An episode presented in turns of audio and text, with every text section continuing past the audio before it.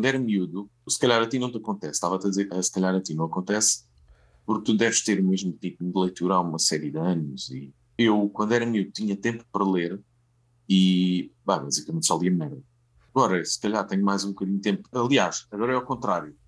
Agora, se calhar tenho cabeça para ler, ou seja, para conseguir interpretar outro tipo de leituras, mas não tenho tempo. Estás a perceber? Quando era miúdo, tinha.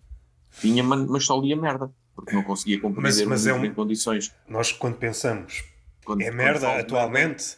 pensamos, por exemplo, em Pedro Chagas Freitas e nos filhos não, não, que não, ele não, originou. É, é, merda, é merda já há muitos anos, tipo os 5, quando tinha, quando tinha 9 e 10 anos, percebes? Quando comecei de facto a ler. Ou ah. achas que é a iniciação de toda a gente? É os 5 e essas coisas?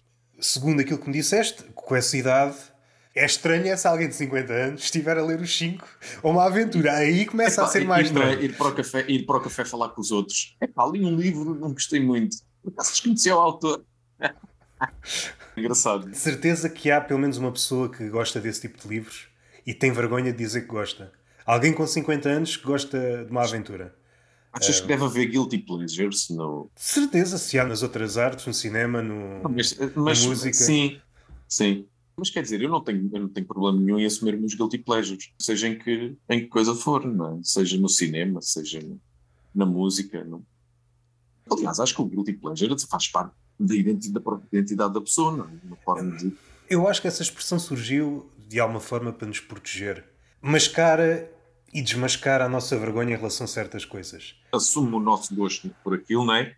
Mas, mas protege-nos. É o que tu disseste. Então, de certa vamos, forma, protege-nos. Então vamos por este cenário. Costumas andar de carro? Sim, pá, infelizmente. Ando cada vez menos. Não tenho dinheiro para Então vou tentar eh, criar esta situação. Imagina que estás a ouvir uma música dentro dessa esfera, numa zona sem pessoas. E à medida que te aproximas de uma localidade, Antes de chegares à localidade, estás volume do máximo, a curtir a. Baixo, eu baixo o volume, ou seja. Ah, ok. Baixo, baixo, ok, era baixo. só para saber isso. De, atenção, há guilty pleasures em que baixo, há outros em que não. Lá está, mas vai tudo dar ao mesmo. Ou seja, tu não queres estar associado àquela exatamente, música. Exatamente, exatamente. Eu sofro do mesmo mal, mas se estiver consciente daquilo que estou a fazer, estou a passar por um café Hum, vou baixar aqui a música brasileira, Exato. que eu não conheço as pessoas que estão ali na esplanada. Exato. Mas mesmo dentro dos guilty pleasures há, há, há níveis, não é? Porque há alguns, alguns que tu assumes e que se calhar não te importas de ouvir alto, mas depois há outros se calhar já não deviam ser considerados guilty pleasures, se calhar já devia haver outro nome para isso, não? Esses tais que a gente baixa o volume. Não é? Se calhar deviam ter outro nome. E esses aí tu vais ouvir, mas não queres ser confrontado com o facto de estás a ouvir. Tu não queres que este cenário aconteça. Passado um dia, uh, Guilherme, tu por acaso não estavas a ouvir. Uh, se calhar não é o melhor exemplo, mas é o que me ocorre. Não estavas a ouvir a Ivete Sangalo no outro não. dia? Não, aliás, nem era eu. Se calhar que nem era eu. Exato. Tenho alguns, tenho alguns e música brasileira também. Alguns guilty pleasures. A música brasileira muito boa, né? Para que é um espetáculo. Mas depois também ouço cenas como o Ana Júlia, dos Los Hermanos. Se calhar aqui há outras duas categorias dentro dos guilty pleasures, há aquele que é associado à idade. Há ali uma idade, sobretudo na adolescência, em que também não conduzimos, em princípio, a não ser que se conduza sem carta. Mesmo que gostes, não queres estar associado a determinada música. Eu recordo-me, tens que idade? Eu tenho 37. 38. Mais 38. ou menos a mesma idade. Já. Faço 39 daqui a uns dias. Está quase. Daí adormecer e essas coisas. Um, Pá, é horrível. A música portuguesa, houve mutações de lá para cá a música portuguesa era mal vista, hoje já há coisas fixes. Mas naquela altura, mesmo, sei lá, nem sei se é o melhor exemplo. Imaginando que eu gostava hum, João Pedro Paes ou sim, Pedro Brunhosa, sim, podia sim. não ser o artista, mas duas ou três músicas. Eu nunca ia dizer aos meus conhecidos e aos meus amigos que gostava dessas músicas. Nunca, nunca exato, na vida. Exato. Nunca na mas vida. Sabes que eu, quando era adolescente, quando era adolescente, aliás, eu só aí há.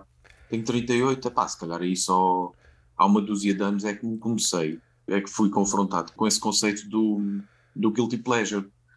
E eu, enquanto adolescente, não só não era familiarizado com esse conceito, como também tinha pouca noção do que, é que era boa música e má música, enquanto adolescente. Portanto, isto há 20 anos mesmo, ou mais, é? há mais de 20 anos. Porque eu ouvia, eu lembro-me ter 12 anos, por exemplo, e 13, e de ir para um centro comercial em Almada, no centro de Almada, porque eu morava ali no centro de Almada, cresci lá, sou filho de Almada, adoro, mas isso podemos falar um bocadinho mais à frente.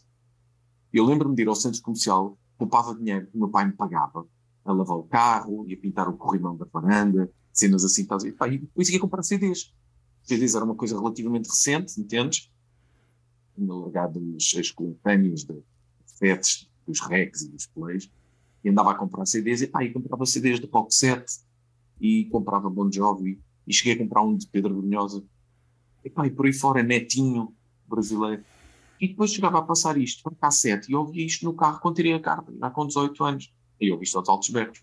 Ou seja, não só, não só não tinha a noção do conceito de guilty pleasure, como estava basicamente a marimbar para isso. Eu ouvia tudo, pá, e olha que eu sempre gostei de boa música, sem querer, sem querer. Ouvia muita merda, mas eu sem querer gostava mesmo do, pá, gostava de Ed, gostava de Beck, pá, por aí fora, estás a perceber? Pronto, por aí abaixo. Só pá, há uma dúzia de anos é, é que eu comecei a encaixar. É pá, mas espera aí, a música que eu gosto é uma merda, é mesmo má.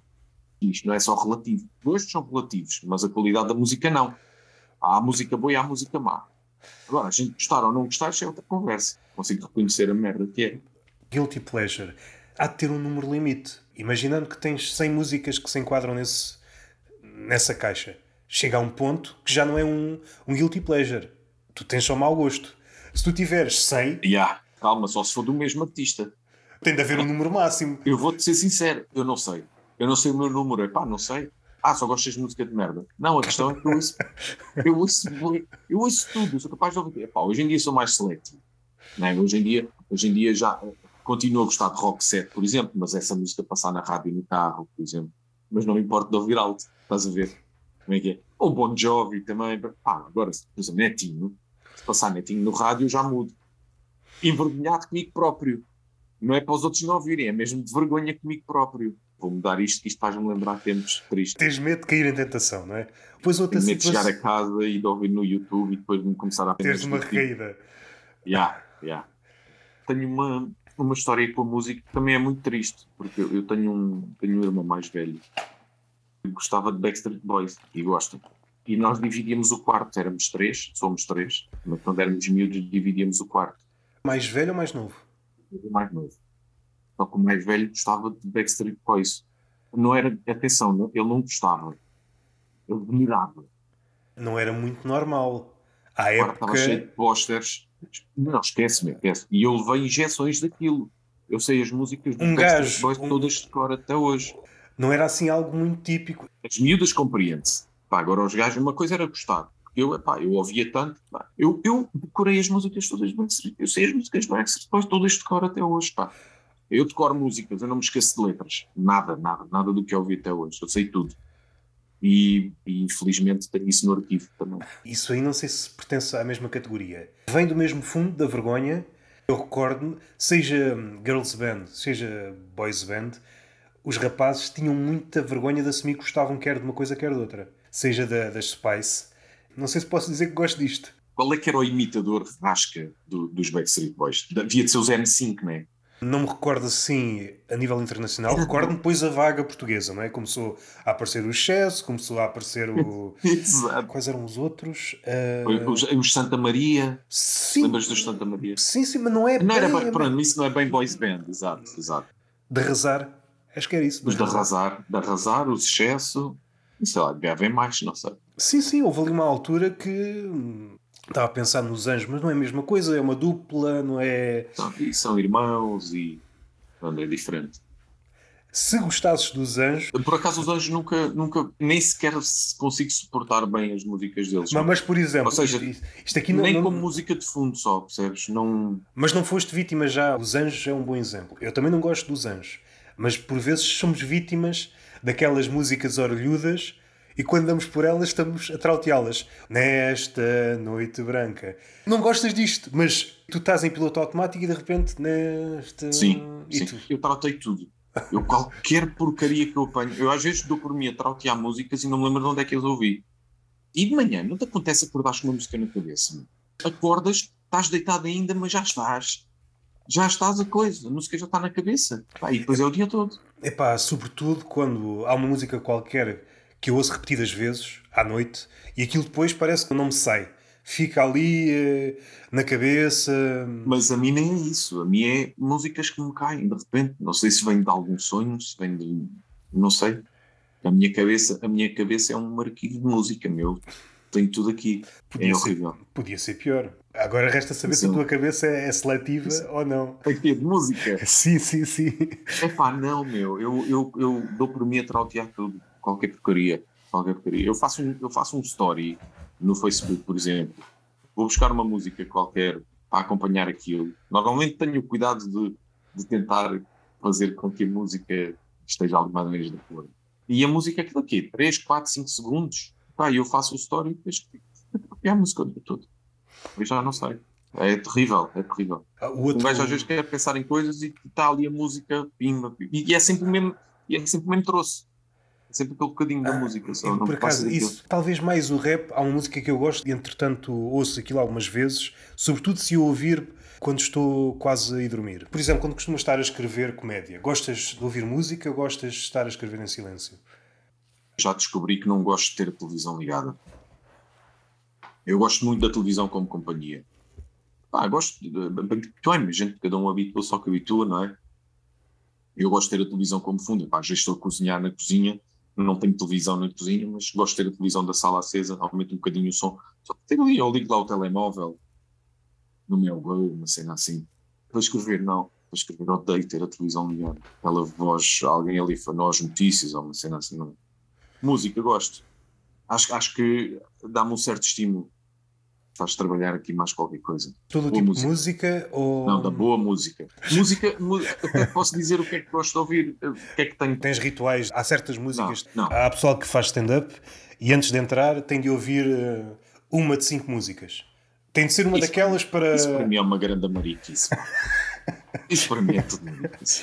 Este capricho é primo daquele.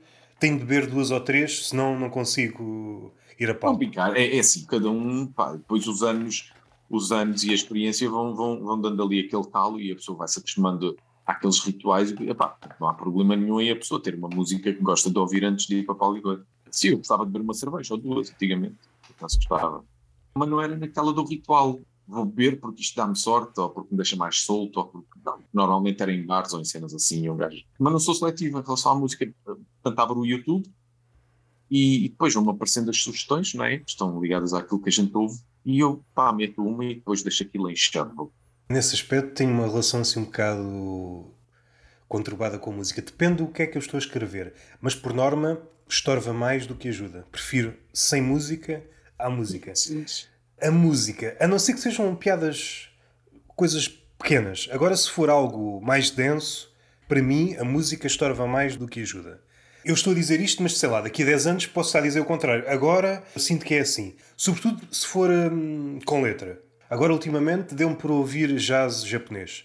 Jazz japonês? Como é, é que tu é, entraste nisso? É pá, calhou. E é uma coisa do caraças. Há aquela comparação já gasta, quanto a mim errada, de comparar o stand-up ao rap. O stand-up é mais para o lado do jazz esta liberdade. Aquela sensação da ordem no caos, não é? Sim, sim, sim. Parece um caos, mas existe ali uma ordem. Yeah, é isso mesmo. É tentar hum, resgatar alguma ordem desse caos. Essa cena de traduzir o que vai cá dentro em palavras. É como em todas as traduções, há sempre alguma coisa que se perde.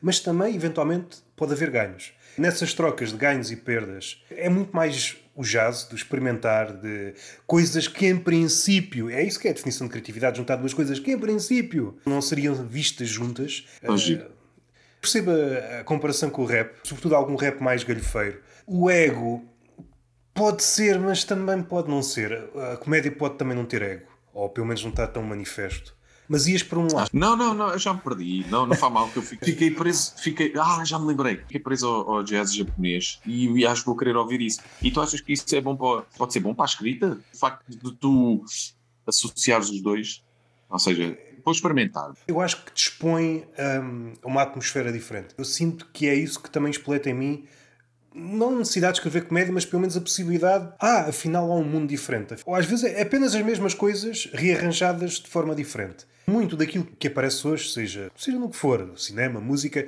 é basicamente a mesma coisa com um verniz diferente. Para dar impressão, e como nós somos muito literais e somos muito Por força dos tempos, temos pouco tempo para ver as coisas. Esse verniz é suficiente para disfarçar.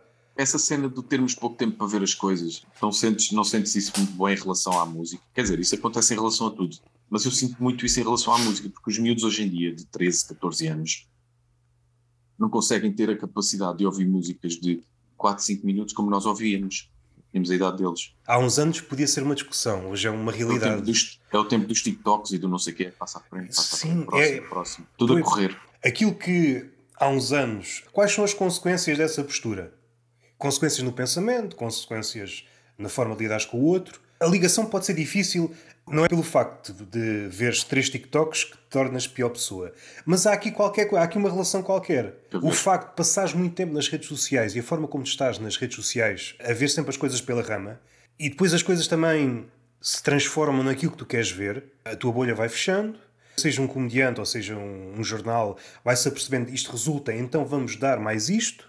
É o que acontece, por exemplo, com o catálogo da Netflix. Se uma coisa resulta, Exato. surgem 50 clones.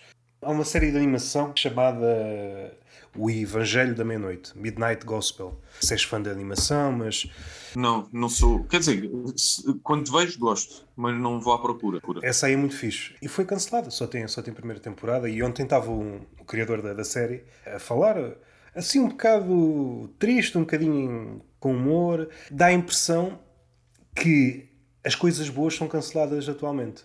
Porque é preciso chegar a um determinado número de pessoas. Caso não chegues, não há hipótese, não há segundas hipóteses. A margem para tentar está a encurtar.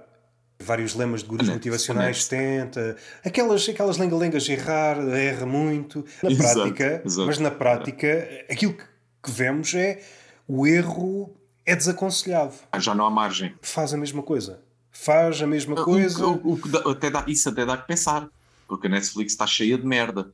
Portanto, essa história do não erres, ou do tipo, ou se fazes e resulta, faz igual, volta a fazer igual. Deve ter sido há algum gajo que fez muita merda, e depois deve ter sido ainda consumida e agora é só merda. É a Yeah, conclusão a que eu chego. Vamos supor que as coisas são de igual qualidade. Se uma coisa resulta, depois o clone dessa coisa, vamos supor que é igualmente bom, os fãs são fãs da- daquela original. Dificilmente conseguem ser escoados. É muito difícil, pensando fora do mundo das séries. Um negócio qualquer sucesso. Uma vila que não tenha cafés. De repente aparece um café, um snack bar. Exato. Aquilo tem Ele tem pessoas. pessoal vê, é pá, isto tem, tem freguesia, montamos mais um. Entretanto, Isso. já estão 50. E já não há pessoas para frequentar aqueles 50 snack bars. Exato. E já não há 50 pessoas. Numa aldeia, 50 pessoas já é muito. lixa o original. Esta ideia está muito presente no cinema. Há um pioneiro, alguém que tem uma ideia muito boa, a ideia começa a ser copiada e os clones têm o poder de estragar a ideia original, que é muito boa. Por força de veres a ideia tantas vezes, já nem gostas. Exatamente. Já exato, nem gostas. exato. E é tal merda. é Uma ideia, uma ideia quando é original e, e quando é boa, só o facto da ideia ser original já faz com que aquilo seja original, não é? Daí que os clones depois não consigam, de maneira nenhuma, ter a mesma qualidade. Por exemplo, se o original não tiver uma máquina de propaganda por trás, A Disney é um bom exemplo. O Star Wars e a Disney é um bom exemplo. Eu sou fã do Star Wars. Eu, vi, os- vi a trilogia aí com 12 anos, estou super descontente com, com os filmes que tenho visto. Comecei a ver recentemente com o meu filho, ele tem, tem 9 anos, e pá, e nós começámos, eu achei por menos no Star Wars, o gajo curtiu à brava, começámos pela trilogia, e depois começámos a ver os filmes novos, Story, que eu também não conhecia ainda, pá, estou super descontente, o adora, super descontente, não, não gosto, meu, não gosto. Não gosto de ver o Obi-Wan Kenobi por todo o lado, meu. vou à casa de um, vejo o Obi-Wan Kenobi, vou para o autocarro, está lá o Obi-Wan Kenobi, estás a perceber, epá, não estou a achar graça nenhuma aquilo. Não estou, não estou. A máquina de propaganda é boa, percebes? Aquilo está tá a render milhões, todo-te a direito, mas eu não gosto, pá, não consigo gostar, meu. Não. é o lado capitalista das cenas. Se uma série tiver mesmo a render, vai continuar a ter temporadas. Isto não vai parar. Então o Star Wars, logo Yeah. isto. Isto não vai parar nunca. Só, só vai parar se, se deixar de ter público. Exprimirem Ah, a, a ideia de tal forma que, mesmo o pessoal fanático, epá, já chega. Não, já Epá, chega. eu, eu cheguei a esse ponto bem da cedo, não sou fanático, mas sou, mas sou de facto fã, gosto do Star Wars, achava a história muito gira e acho, mas entretanto perdi o interesse naquilo. Epá, há cenas que são engraçadas mesmo, um filme inteiro sobre o Han Solo, meu. Pá, não, que não tem ponta para onde se lhe pega. Ah, não gosto. Não sei se estou a errar muito, mas acho que é, é muito contemporâneo esse fenómeno no cinema. Uma série ou um filme resultar e foi pensado para um filme. Onde é que nós vamos? Temos que ir para trás, pensar em prequelas, ou pensar em, em sequelas que nada têm que ver, ou chamar personagens que nada têm que ver, e, e desvirtuam rapidamente. É, Achas que a nível de Star Wars é mais fácil fazer as sequelas ou as ou, ou sequelas? Ou seja, a partir da trilogia original. Para mim ficava assim, os seis filmes, não é? Há os três mais antigos e depois... Para trás. Sim, sim, sim, sim. Atrás. Depois Pronto, começou o exato. primeiro, o segundo e o terceiro.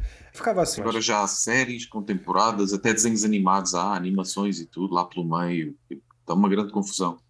Eu entro na Disney e vejo aquilo por, eh, por ordem, ordem temporal, não é? linha temporal. Há lá animações pelo meio. Chegar à, à trilogia original, Não- não achas há ali um, não achas que- com episódios. Não achas que vai acontecer algo do género? A Marvel, no cinema ainda não, mas nas BD. A Marvel e a DC têm este estratagema. Quando há demasiadas histórias e já ninguém percebe, fazem um reboot. Um evento qualquer. E também tem aqui um lado que acho que, que entrou em todas as séries e em todos os filmes. Já ninguém morre definitivamente. Hoje em dia, sobretudo numa série, há sempre forma de ir buscar o personagem morto. Os pioneiros nisso foi o Dragon Ball, pá. Ah, sim, é? sim, sim, sim. Mas ninguém sim. morria. Ninguém Yeah. morria. Até morriam, mas aproveitavam a morte para ficar mais fortes, depois voltavam e salvavam aquilo tudo. Se bem que há personagens que estou a pensar logo no Dragon Ball, no, no primeiro, o avô, o avô adotivo do, do Sangoku. Reviveram toda a gente e ele ficou morto. Houve- Exato, porquê, meu? Porquê? Agora que falas nisso, agora que falas nisso. Houve gente a morrer não sei quantas vezes. O Krillin. o, Son Goku, o Son Goku ganhou. O Son Goku morreu, foi o que morreu mais. Sim, sim, sim. Agora o avô. Houve alturas que o Bubu sei que morreu a terra toda. Todos mereceram voltar à vida, mas o avô, por acaso já não me recordo. Ah, ah é verdade, ainda isto é mais estranho. O avô morreu por causa do Sangoku. Porque quando ele se transformou em Como é macaco, foi? Porque isso é contado. Ah, pois foi. Isso o é gajo con- sentia-se culpado pela morte do avô. Pois Yeah, era. Sentiu-se culpado, mas não a ponto de ressuscitar o avô. Depois, é pá, pois foi. Tu já viste o gajo morria, ele morria, mas depois voltava quando me lhe apetecia. Não, eu agora vou morrer, mas é que volto quando me apetecer. Passo para um dia. Eu fazia isso na boa. Eu fazia isso na boa. Não, mas não era um dia, era pá, aí um mês, mas umas férias decentes, está a ver? Depois passar o verão aonde? Morri. Não estava a pensar que morrias e de vez em quando vinhas cá. Morria de propósito, quando me apetecesse ir assim de férias, durante um mês, para fugir aqui um bocado à confusão. Confusão do inferno ou do céu. Não, uma confusão da Terra. E eu ia para o pé do Caíbo, ia lá para cima, para o planeta lá do ok. outro. Ah, mas tu estás a pensar de forma diferente. Eu estava a pensar na cena de estou morto e de vez em quando vou ao mundo dos vivos. Estás a Não, pensar. estou a pensar ao contrário. tu, estás, estás vivo, de vez em quando vais ao mundo dos mortos. Exatamente. Vou e depois peço a alguém que junta as bolas de cristal e depois volto. O gajo está sempre parte desta merda. O gajo está em Lisboa à espera do metro, aparece a mensagem de greve. Mas supondo de existência que há um céu e um, e um inferno. Ou são piores ou a mesma merda. Se fossem exatamente a mesma coisa, então, mas se fossem a mesma coisa, como é que. Se o céu e o inferno se forem iguais, como é que nós sabemos para que lado é que vamos? tinha de haver uma espécie de fiscal. Um gajo de asas, se calhar. eh, Mas isso já não interferia então como a forma como as pessoas estão na Terra. No princípio que eram iguais. Era tudo igual, só que de vez em quando vias tipo um gajo com asas. Aonde? No, no céu. Um Yeah. anjo que era polícia sinaleiro nas rotundas. Quando vais de carro e te perdes no caminho. Epá, será que já cheguei? Ah, já cheguei. Está ali aquela placa que o gajo disse-me que eu ia ver. É o anjo. Aí sei, epá, será que estou no inferno ou estou no céu? Olha, está ali um anjo a voar. Naqueles filmes dos cowboys em que ou está um abutre ou, ou um corvo em cima da placa da cidade. Estava um anjo em cima da, da placa de uma Isso é cidade. fixe. Isso é fixe. Está aqui qualquer coisa estranha, não é? Ah, o resto era tudo igual. estranha. O resto tu conhecias aquelas placas, Exato. corroios na mesma, só que estava um anjo, o cheiro era igual. O Rois é inferno. Estou no inferno. Posso dizer que estou no inferno. E se o anjo dissesse não, não, é o paraíso. A versão de corroios do inferno é pior que isto. Epá, tão bom. O que é que acontecia no céu e no inferno? Estavas a dizer que eram iguais, não é? Mas a pessoa no céu teria, teria de haver recompensas e no inferno teria de haver castigos, não é? Senão as pessoas andavam aqui na Terra e não se portavam bem. Já não tinham medo de ir para o inferno. O que é que distinguia? Vamos- Devia ser vamos só partir- o anjo em cima da placa. Vamos partir desse pressuposto, mas vamos partir também do aquele pressuposto que Deus fez o homem à sua imagem e isto é válido para o diabo, para os demónios. Ou seja, isto para dizer o quê? Tudo isto acontecia no início. Tu morrias, ou ias para o céu ou para o inferno, Eras castigado, eras recompensado. No início. Mas chegava um ponto em que os anjos estavam a borrifar. É pá, estou farto de recompensar, pá. Há um ponto a partir do qual o anjo, é pá, já não estou para isto. Há pessoas Não, novas a chegar. trabalham, e já Há pessoas- trabalham naquilo há muitos anos e também não veem a situação deles melhorada, não é? Yeah. E, e estão novas Também não há pessoas a chegar. sindicatos e não há sindicatos e ninguém os protege. Deus é o exemplo de um patrão tóxico. Exatamente. Faças o que fizeres, Podes tentar agradar ao máximo. Podes tentar agradar ao máximo. provavelmente E foi isso que aconteceu ao diabo. Deus não gostou, olha, vais lá para Vais- baixo. Vais-te embora, eu vou-te expulsar daqui. E o diabo só queria 30 horas semanais. Ou, que- organi- o ou que organizou, ou organizou uma manifestação ou uma cena assim, qualquer coisa que não lhe agradou. Dava mau aspecto. Morrias, ias para o céu e davas como uma manifestação. Os anjos todos com, com cartolinas. É, pá, o que é que se passa aqui? Oh, amigo, você chegou num dia chato. Você chegou, você chegou num dia complicado que isto está, está tudo muito. Está um turbilhão aqui, pá. Seria uma imagem do inferno. Chegares a um sítio e ficares numa fila, uma fila que podia durar anos ou Não, na eternidade, passasse a eternidade numa fila. Às vezes imaginamos grandes cenários para o inferno. Bastava isso. O inferno é muito à volta disso, não é? É tu ficares preso naquela situação durante toda a eternidade. Yeah, não é? yeah, assim, há, há versões. E o eh, céu, supostamente, é o oposto. É tu, tu andas lá livre em prados verdes e, e supostamente é. Mas também o céu, se imaginarmos como algo perfeito, ia cansar. Tinha que cansar. Tá, Sobretudo para não- alguém não- com uma mente criativa. Tu chegavas a um ponto, eu não consigo fazer nada porque aqui é tudo perfeito. É, é o politicamente lá, é o politicamente correto, mas é levado ao extremo. Ou Não divinamente correto. conseguias. Lá é o divinamente Divinamente correto. correto. Muito bom, muito bom. Não podias pegar em nada. O poder, se calhar, até podias, mas não havia nada. Olhavas para todo o lado, é tudo perfeito. Não havia nada para distorcer. Ninguém dizia nada de errado. Supondo a existência de redes sociais, não havia indignações, Epá, isso é, isso é ir ao céu. Isso é ir ao céu. Mas também, sem indignações, não há redes sociais. Não é? Chegavas lá e perguntavas: então, mas aqui não há redes sociais, o que é que eu faço aqui? Oh, amigo, aqui não há indignações, não há redes sociais. Não sobrevive, conversem normalmente. Nós tentámos, mas isto começou a pegar fogo e o fogo é, é a cena lá de baixo. Exato. Mas não dá a sensação de ser algo, o género de uma ditadura lá em cima. Ou seja, partindo do princípio que era assim, tinha que ser um género de uma ditadura. Tu não podias dizer aquilo que querias. Como é que é possível as pessoas só dizerem coisas boas, só fazerem coisas boas e ser tudo perfeito? Não há, não há hipótese. Tinha que ser um género de uma ditadura qualquer. Imaginando, chegavas ao céu, basicamente aquilo que eras carne e osso ou algo semelhante no céu, eras dotado de livre-arbítrio, podias fazer tudo o que desse na gana. Ganhaste o passaporte para o céu, se quisesses podias bater nas pessoas no céu, havia de chegar a um ponto em que um anjo, um arcanjo, dizia, meu amigo, você ganhou o direito de estar aqui, mas desculpe lá, você não está em condições para ficar aqui. Exato. É um bocado isso. E se quiser ficar aqui, não pode fazer isso. Não, não, nós aqui passamos a imagem de que é tudo bonito. E olha que a gente sabe onde é que a sua família mora. Logo com ameaça. Se calhar o bom, no meio disto tudo, é o inferno. Se calhar no inferno é que tu podes ser livre. Partindo do princípio que o céu era esta ditadura. Estamos a falar. Ou então chegavas à conclusão que a liberdade é impossível, tanto no céu como no inferno. Se calhar a única diferença é que pelo menos não havia essa falsidade no inferno. Lá sabias as coisas como realmente são. Sim, mas passares a eternidade preso numa situação é assustador, meu. Preferia a ditadura do céu. Por acaso tem um paralelo literário. Li há pouco tempo um livro chamado Trabalhos de Merda, um ensaio sobre várias coisas dos trabalhos contemporâneos. E há lá uma parte em que o autor, o gajo por acaso matou-se, não sei se tem a ver com isso, o antropólogo, David Graeber, acho eu. E há uma parte em que ele cita Dostoevsky quando ele foi exilado na Sibéria. Uma parte que tem a ver com isto. Ele a falar do o que é que leva o homem à loucura, o que é que realmente é um inferno.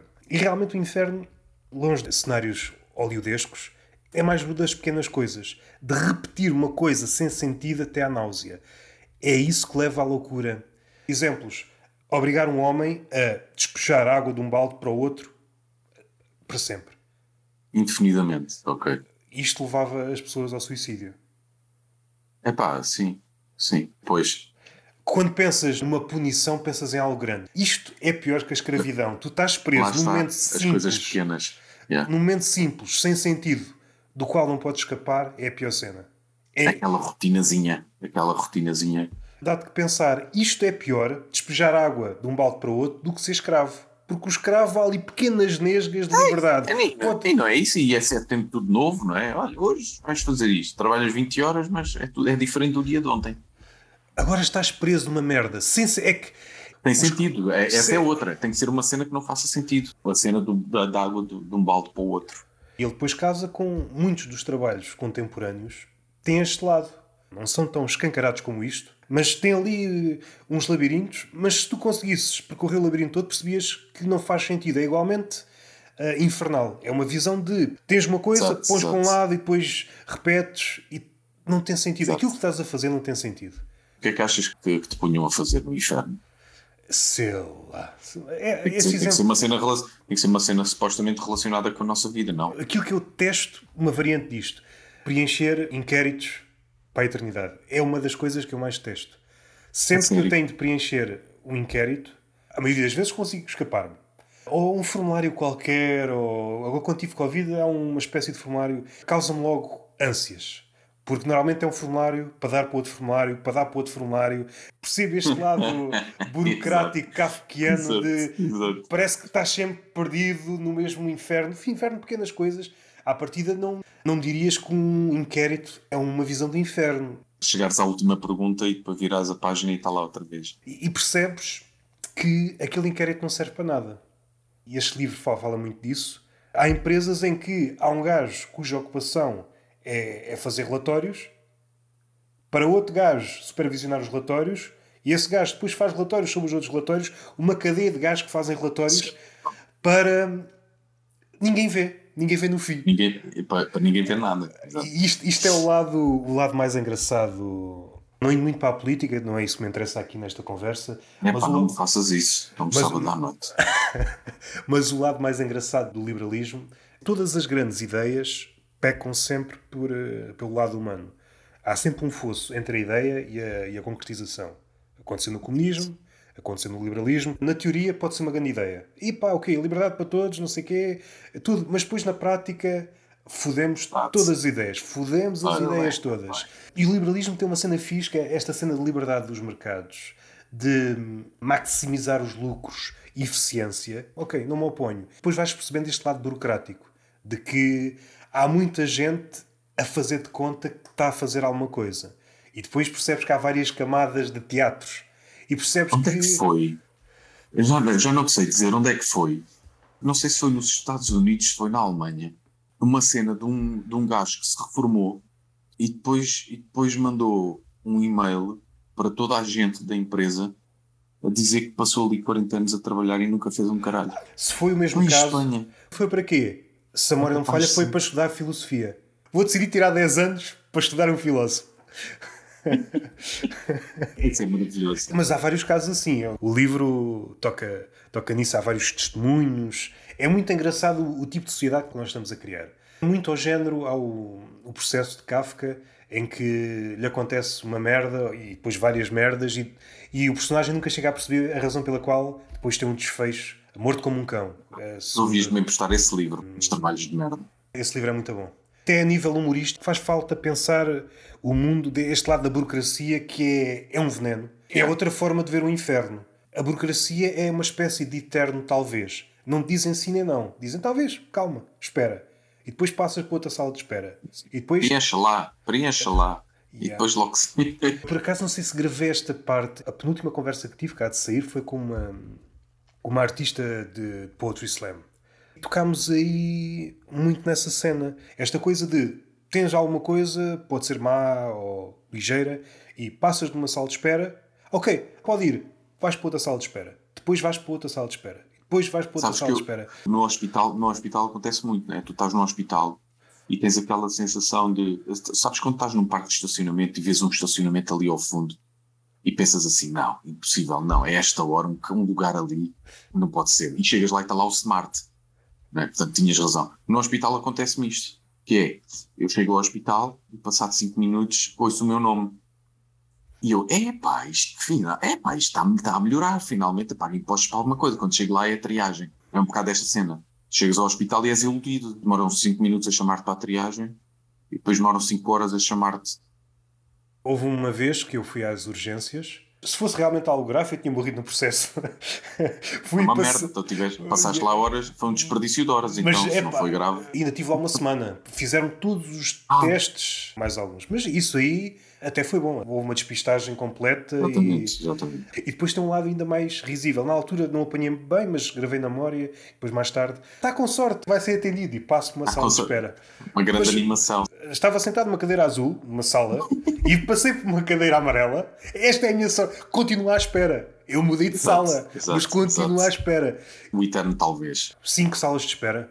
Passei de departamento em departamento e o que eu fiz foi esperar em sítios diferentes basicamente. Imaginar isto infinitamente, isto é um inferno. Completamente, já.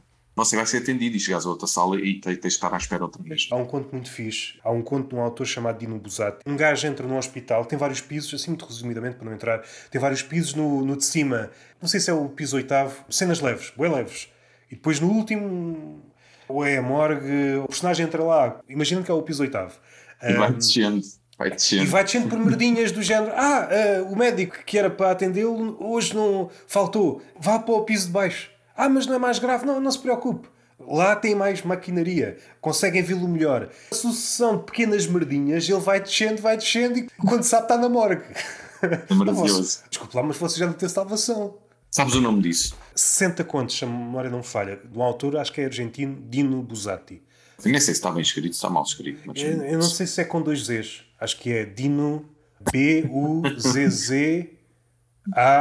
Depois não sei se leva dois T's. Mas procurares assim, o Google há de dar alguma coisa. De vez em quando vem-me à cabeça. Lembras-te disso? Eu sinto que o mundo é muito isto. Com vários sabores. Começamos num sítio onde o problema é minúsculo, mas por uma série de circunstâncias o problema vai crescendo, vai crescendo, vai crescendo exato, chega, exato, chega a um exato. ponto em que o problema não tem solução. E, e, e, a, burocracia, e a burocracia tem um papel fundamental nisso. Pá. Muitas vezes não facilita, pelo contrário, só nos complica um bocado a vida. Eu falo por mim, eu enquanto, eu enquanto gajo boi ignorante em certos assuntos, às vezes para mim é tudo, parece tudo bem simples. Há, há cenas que me parecem super simples e depois conforme me vão explicando as coisas e eu vou ficando a saber das coisas, ou seja, conforme a ignorância se vai afastando, vão se aproximando das complicações. É pá, que chatice. Repescando uma coisa que há pouco disseste, quando ias dizer, ah, tu tinhas uma cena, acho que agora vamos pegar nesse tema. Já me lembrei, ainda bem que lembraste. Tu antigamente tinhas uma cena de piadas curtas, que era o. Como é que era o nome daquilo? Não posto com frequência, mas tenho. Uh... É, eu não me lembro do nome, era um nome só, acho que aquilo tinha compressor, não. Curto e grosso? Não, curto e grosso, acho que era isso. Eu padeço, podemos entrar por aí, padeço do teu mal. Não sei se ainda tens este mal de criar várias páginas de Facebook. Podemos ir por aí. um bocadinho disso. É, sabes que eu antigamente tinha, epá, tinha boa de ideias a toda a hora. Não sei, tinha a sensação de que passava um bocadinho por criar uma página que eu conseguia transmitir as cenas. Mas não, percebi que não. Então tinha ideia de uma coisa, uma página, outra página depois aquilo não resultava e conforme, conforme fazia apagava. Então não. Mas não, já me cansei disso. Só uma que é da ID. Já está outra vez um bocadinho mais soft, mas sim, houve uma altura que estava. Mas, mas ganha uma certa afinidade à ID. Gosto. Estava a pensar nas páginas de Facebook e tu foste. Sei que uma vez teve que ver com o André Ventura. Fizeste qualquer piada e foste bloqueado. Fui. Eu fui afastado duas vezes do Facebook, duas contas tive duas contas eliminadas do Facebook. E as duas, por causa do André Ventura. Porque aquilo, aquilo é malta, malta organizada. Os gajos organizam grupos, depois por exemplo, metem lá um link. Há um gajo que vê um, um post sobre o André Ventura, o gajo pega nesse link, enfiou o link naquele grupo, pá, que tem milhares pessoas. pessoas ou de bots. Há um que mete aquilo num WhatsApp, que também tem mais não sei quantas pessoas, que depois também mete noutro grupo e, blá, e depois existem aquelas denúncias em massa. Quando existe uma denúncia em massa, porque eu já percebi que não tens sequer hipótese. Se há uma denúncia em massa, tu não consegues sequer enviar um e-mail ao Facebook. É, Tentei é, isso não, das é. duas vezes. E eu perdi as contas. Foi a conta de Facebook, foi a conta de Instagram associada. Foi toda a vida. Eu perdi tudo. Tens noção? E, depois, depois eu dou por mim a pensar no quão assustador isto é. Ninguém falou, ninguém me disse nada, eu não tive sequer o mínimo indício que ia acontecer alguma coisa.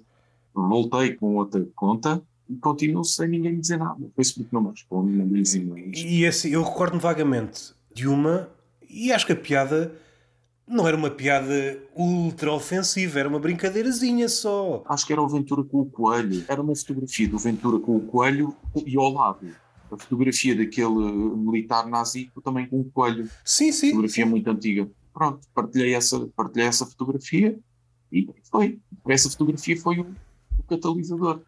Ah, fiz mais um ou dois posts, depois recebi a mensagem de que estava bloqueado durante 24 horas, depois acabou as 24 horas uh, bloqueado durante 3 dias, e depois dos 3 dias, isto no prazo de uma semana, depois dos 3 dias, há um dia de manhã que acordo, vou abrir a conta, esquece, não estava lá, não existia. Eu voltava dos bloqueios, continuavam a existir os, os Yeah. não paravam, as denúncias não paravam. É assim, é assustador, meu, assustador. Comecei a notar isso, provavelmente já tinha acontecido lá fora, mas no nosso panorama, pessoal que era contra o humor, de vez em quando, é isso mesmo que estás a dizer, pessoal que se reunia em grupos, agora vamos atacar aquele humorista, e mandavam bloqueios até um mês, por exemplo, mas só isso, na altura ainda mais, que o Facebook era a plataforma principal, eh, espetáculos para promover, merdas para, para apresentar. De repente, Exatamente. a tua ferramenta de trabalho acabou. Durante um mês, Exatamente. Agora imagina a ferramenta desaparecer por completo e tu tens que recomeçar tudo do zero. Se calhar até foi isso que potenciou, não sei se recordas, mas houve ali uma altura, não sei precisar a, a data, no pico do Facebook, em que muita gente cagou, seja em sites, seja noutras redes sociais. Não, o Facebook é vida, já não preciso mais nada. E de repente começam aqui e ali. E o pessoal, hum, se calhar é muito arriscado estar só no Exato. Facebook. Pessoal que tinha outras coisas, seja blogs, seja sites, seja. Tem de apostar em muita cena, porque isto pode acontecer Se numa rede. perco uma. Imagina que um gajo já muito bem posicionado tem centenas de milhares de gajos, de repente desaparece. Já viste? Eu não perdi, só, não perdi só o perfil. Por acaso não me lembro se na altura tinha alguma página associada ou não. Facebook. Pá, mas devia ter. A lógica diz-me que devia ter. A estatística diz que eu devia ter uma página na altura. Imagina que eu tenho uma página com 400, 400 mil seguidores. Já viste o que é que era feito? E, Yeah. tinha ido tudo à vida. E foi, e, foi muita coisa à vida, porque foram anos de trabalho, né? Pá, é trabalho. Não vale a pena estar aqui a fazer aspas no ar feito estúpido, mas foi trabalho, porque um gajo tem as ideias, um gajo faz as montagens de fotografias, ou um gajo escreve os textos, é, tudo é trabalho. São anos de trabalho que não colocando. É frustrante à brava, tu não tens noção, eu espero que nunca passes por isso. É frustrante à brava tu veres aquilo aí pelo cano, não teres uma explicação minimamente decente, não conseguires fazer rigorosamente nada para mudar a situação, porque eu mandei e-mails e o Facebook cagou em mim, mas completamente, completamente. Este fenómeno ainda mais recente, mas acho que é, é parte do mesmo sítio. Vários youtubers, mas só os grandes, que tiveram as contas hackeadas. Mas eles têm peso, conseguem fazer barulho nas redes sociais para depois o YouTube agir. Um gajo que seja pequeno, e pequeno às vezes. Não Por exemplo, hipótese. mil seguidores no, no YouTube. A cena deles já dá para ir fazendo qualquer coisinha. Fiéis, já é qualquer coisinha. E de repente, Yeah. como és tão pequeno, ninguém quer saber de ti, é um gajo russo. A maioria do- destas cenas normalmente é pessoal da Rússia que vende depois o, o YouTube ou o Instagram um leilão e estão a fazer lives de cripto, por exemplo. A internet tem este lado. Este lado que pode acabar tudo de repente de um momento para o outro sem que ninguém te dê uma resposta. E o meu caso não foi muito flagrante porque eu, pá, basicamente sou um Zé Ninguém, não é? Causou-me moça a mim. É? Não é que alguém tenha sentido falta ou, ou que eu tivesse uma, uma presença muito relevante nas redes. Pronto. Para mim foi. Para mim foi frustrante. É fodido. Yeah. Mas quero que não me aconteça o mesmo. E agora, e o que me custa, e, e continuo a revoltar-me, hoje em dia ter medo de certos posts. De alguma forma que é- conseguiram esta vida. Pois, ora, aí é que está. E quando devia ser, por exemplo, eu em vez de estar com medo dos haters e do. Eu em vez de estar preocupado com haters e com não sei o quê, estou preocupado que o Facebook me censure e me manda a vida. Eu que devia sentir que sou livre para escrever aquilo que quero e bem me apetece e depois logo me preocupava com os eventuais haters que aparecessem, percebes? Não, ando preocupado é que não ser despachado, não ser varrido para fora do Facebook. Preocupado com isso. era mais flagrante no Facebook. E havia redes, estou a pensar, por exemplo, o Twitter, em que era difícil coisas dessas acontecer. Mas agora acontecem. É o mesmo fenómeno. Muitas pessoas juntam-se para denunciar um- uma conta e a conta. Há muitas denúncias, então o, o sistema é miúpe, é surdo, manda aquilo abaixo. nem eles têm, nem eles conseguem recursos humanos para controlar uma, uma cena destas, não é? Obviamente, tem que pôr os, as máquinas a avaliar as situações. O problema é que as máquinas não avaliam as, as situações em condições, yeah. não, não, conseguem. Yeah. Yeah. Não conseguem contextualizar, não conseguem. Tu sabes quem é o Nuno Miguel Dias? O Nuno Miguel Dias é um gajo que é um gajo com uma presença muito relevante nas redes, comunista, pronto, é de esquerda, percebes? E está sempre a cascar na direita. E outro dia, uma cena que não tinha nada a ver com nada, com política, e eu depois fiz um post que ele me pediu para fazer o gajo está um mês afastado do Facebook, a vida dele é isto, é passar um mês fora do Facebook. Em que partilhou, no dia dos irmãos, partilhou uma foto dele com a irmã, os dois na praia, a irmã com 7 anos, topless, meu, é uma miúda de 7 anos, tem tantas mamas como eu tenho agora. Portanto, não tem. E o gajo, um mês fora do Facebook, o gajo fez um texto bem bonito para a irmã e não sei o quê. E é isto, pá. Estás entregue a máquinas que não contextualizam, que não pegam ali numa cena, bate bate na rede e aí corta. Quando pensamos em malta ofendida, os temas que, que se aproximavam, vamos supor que a ofensa realmente era, era real e não, não fingida. Era um leque de temas muito curto. Hoje em dia tudo pode ser suscetível de ofensa. Antigamente é. o que é que tinhas? Tinhas talvez o cancro, tinhas a sida, tinhas ali as doenças mais coisas, a religião, talvez. A religião, é? por acaso, é. Eu acho que houve um tempo em que podias fazer quase tudo, sobretudo aquela mais presente no Ocidente, a cristã, mas eu sinto que está a ficar cada vez mais complicado outra vez. Não sei se foi por inspiração estrangeira, mas eu sinto que é às vezes coisas mínimas, comentários mesmo pesados, pessoal aparentemente religioso. Onde é que esta gente apareceu agora? Gosto muito dessa incongruência do religioso que vai ameaçar os outros, do católico que vai ameaçar os outros, não é? Praticante, praticante, mato-te, eu não sei quê, amém. Mas se calhar nada bate aquela do. faz uma piada sobre cancro e a pessoa diz: Não devias brincar com isso, tu devias morrer com cancro. Eu não posso fazer uma piada sobre cancro, mas tu desejas-me a morte. Exatamente, exatamente. Deus queira que nunca tenhas um filho com cancro. Deus queira. Não sou eu, é Deus. Eu queria, eu queria. Já parei um bocado para pensar num mundo em que Deus ouvisse todas essas preces. Ouvisse só essas de. Olha, uh... por falar nisso, por falar nisso de Deus, de, de, de, é um filme que eu vi aí há tempos que é uh, Deus existe e vive em Bruxelas. Vi, é muito fixe, é muito fixe. Não, houve, a miudinha, eu não gosto muito da miudinha, eu acho que o, o, trabalho da miudinha podia ser. Epá, mas o filme está espetacular, o conceito está espetacular. E eu por acaso tinha imaginado algo assim. Não era filme, era uma série com o Daniel Cruz, essa imagem de Deus estar rodeado de ecrãs e afinal não é tão potente como, como nós pensávamos. Tem fragilidades também. Há países muito fortes em comédia, normalmente, seja os franceses.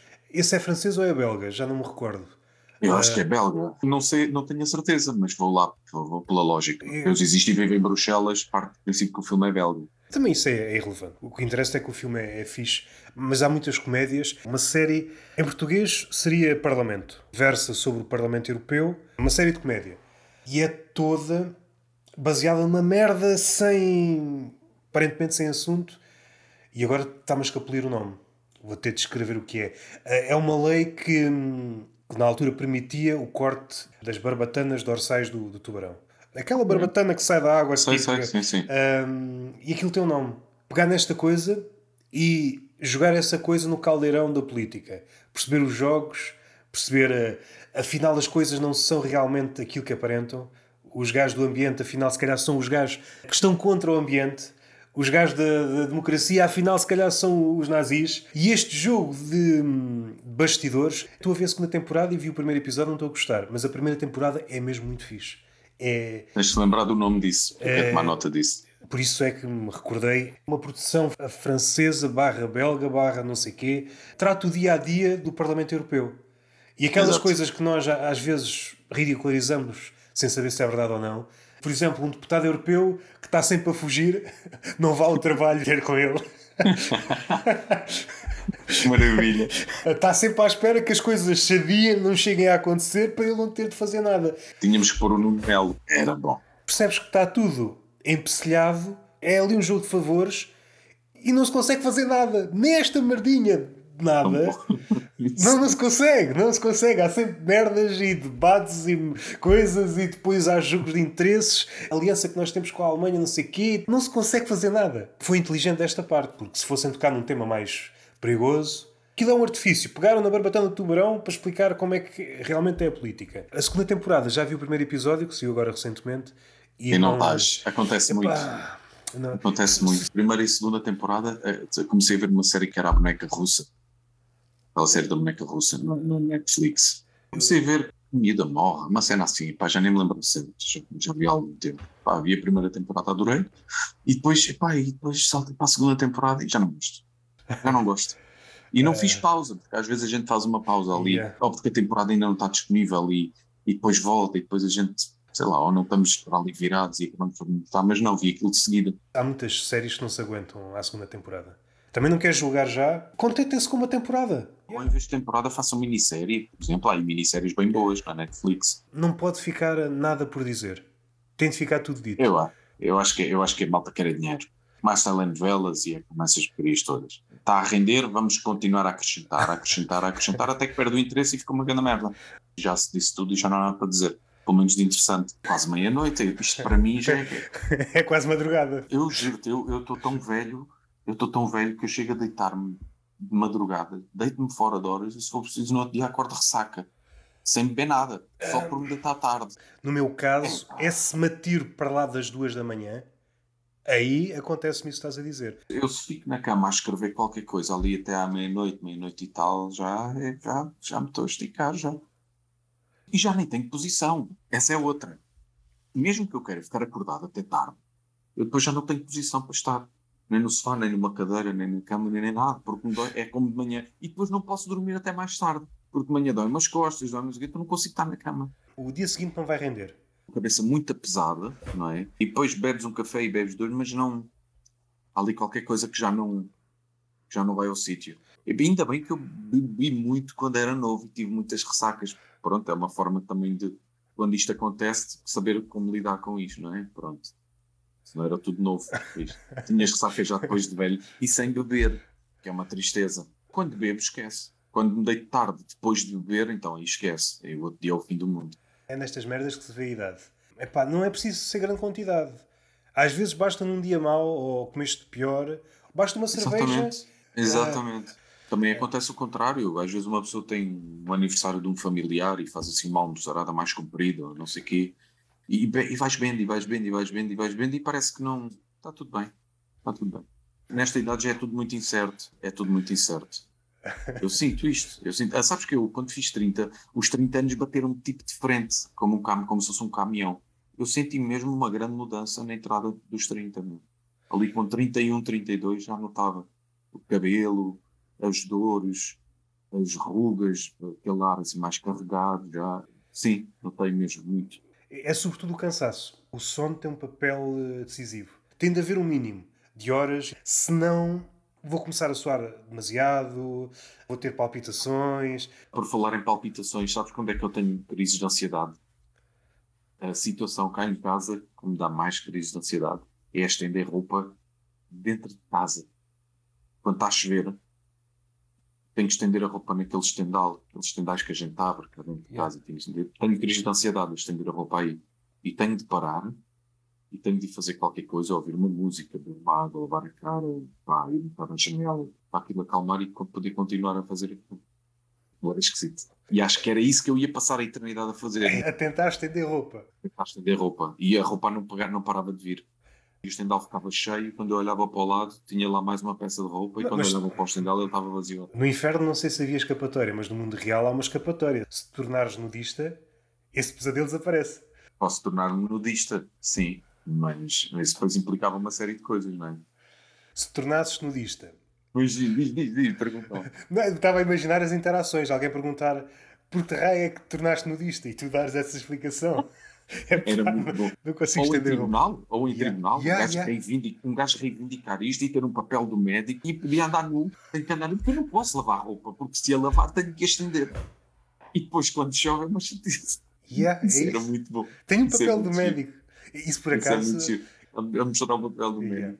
Aqui. Até que chegava um ponto em que toda a gente conhecia, olha, ali vai o gajo que pode andar nu. O Guilherme vai nu. Podia acontecer é que, o quê? Dá para ser assim?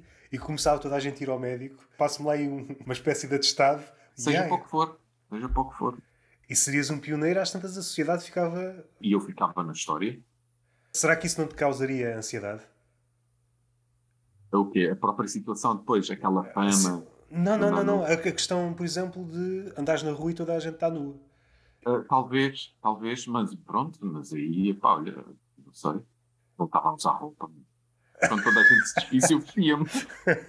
Ah, isso agora já não tem graça. Do ponto de vista prático, se pensares, entras num shopping, grande parte do shopping são lojas de roupa. Houvesse aqui um acordo, a partir de hoje vai ser tudo nudista. A Zara, eu sei Mas que é o gajo mais rico do mundo, em tempos foi. O que é que eu faço agora com esta roupa toda? exato, exato.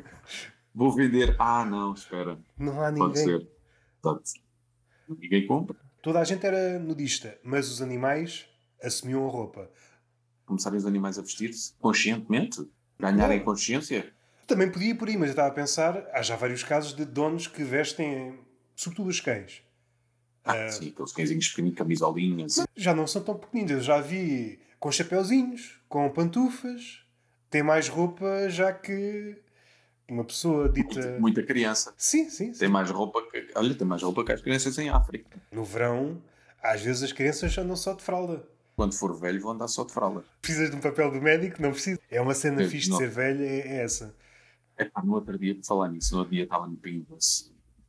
Isso agora lembrei-me, por causa disso das fraldas. Estava uma senhora à minha frente que aquilo demorou um bué de tempo. que Ela tinha alguns 20 pacotes de fraldas de continência, pá. Olhares Eu- para o teu futuro, foi.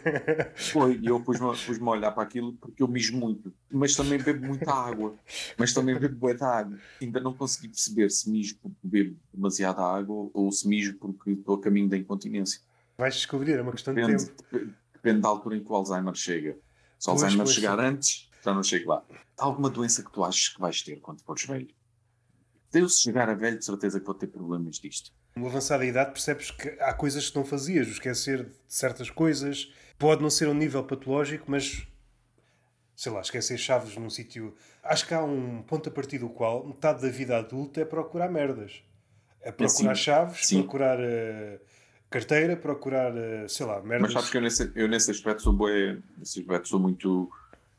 Tenho aquele métodozinho, que é eu entro em casa e largo a carteira e a chave e tudo ali em cima da sapateira que está ali à porta de casa.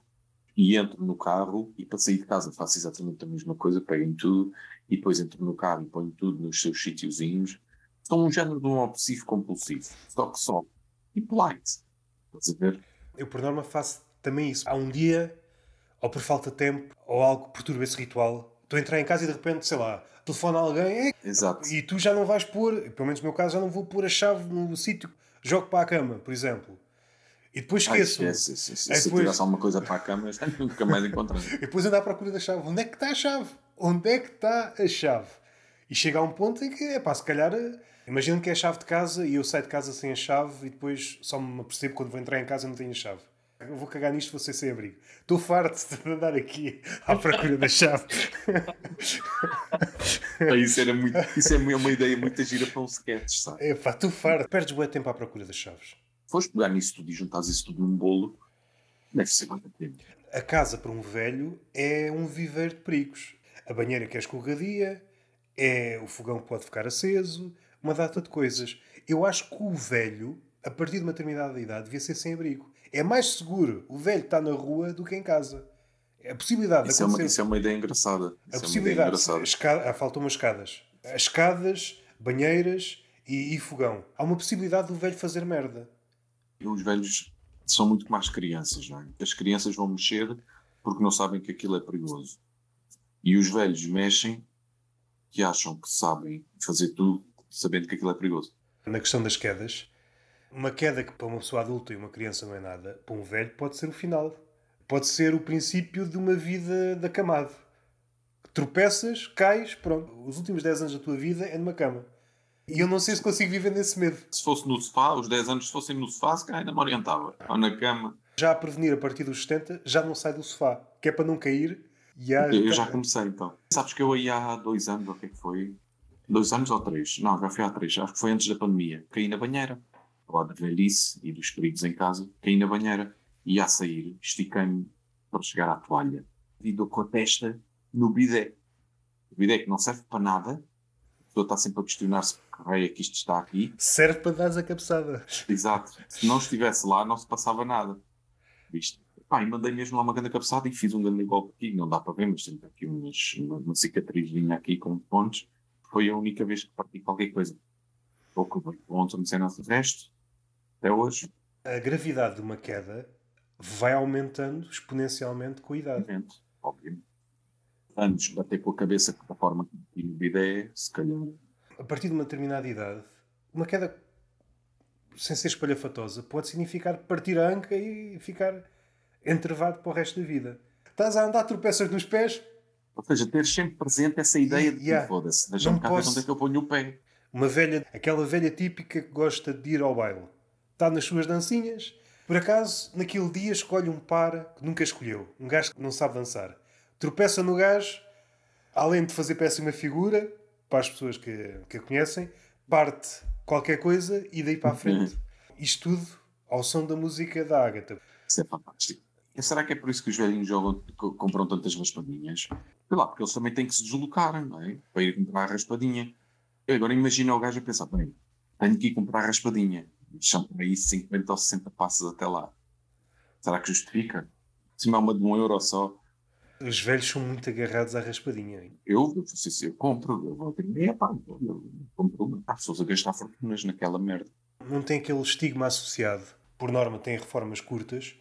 Mais vale, como aconteceu aqui, um velho que foi encontrado morto num bordel. Com 80 anos. E- Afinal, Sim, onde é que está o meu pai? bom, Onde é que está o meu pai? Pelo Onde é menos, que está o meu pelo pai? menos não comprava raspadinhas. Sim, sim. Era Pronto. a reforma quando caía, ia ao bordel. Estava nas Era putas, pronto. Yeah. é, exato. cabeça focada. e mesmo no próprio discurso fúnebre cai melhor do, que- do que as raspadinhas, não é? Ah, é coisa. E acabou na miséria. Porquê? Pelas raspadinhas. Hum, Não é grande ah, história. acabou na miséria. Porquê? Então, Estava sempre enfiado nas putas.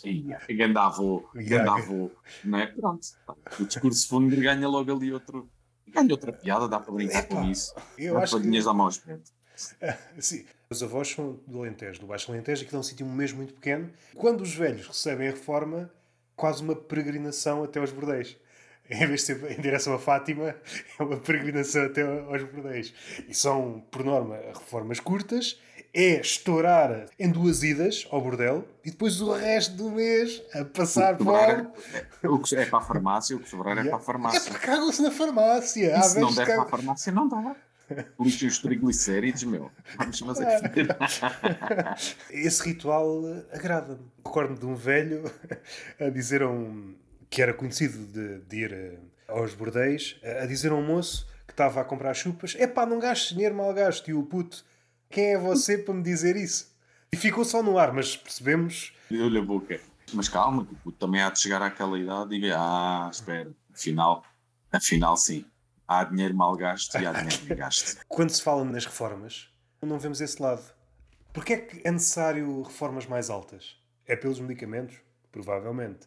Habitação. Porque- pronto, É porque as reformas são baixas só por si, são. Vários motivos, né? são baixas, são. E depois, por serem baixas, o que é que acontece? Não chega para os medicamentos, não chega. Chega para outras coisas também. Pelo menos mantém o velho vivo. Só que há outra. Só que. Só lá está.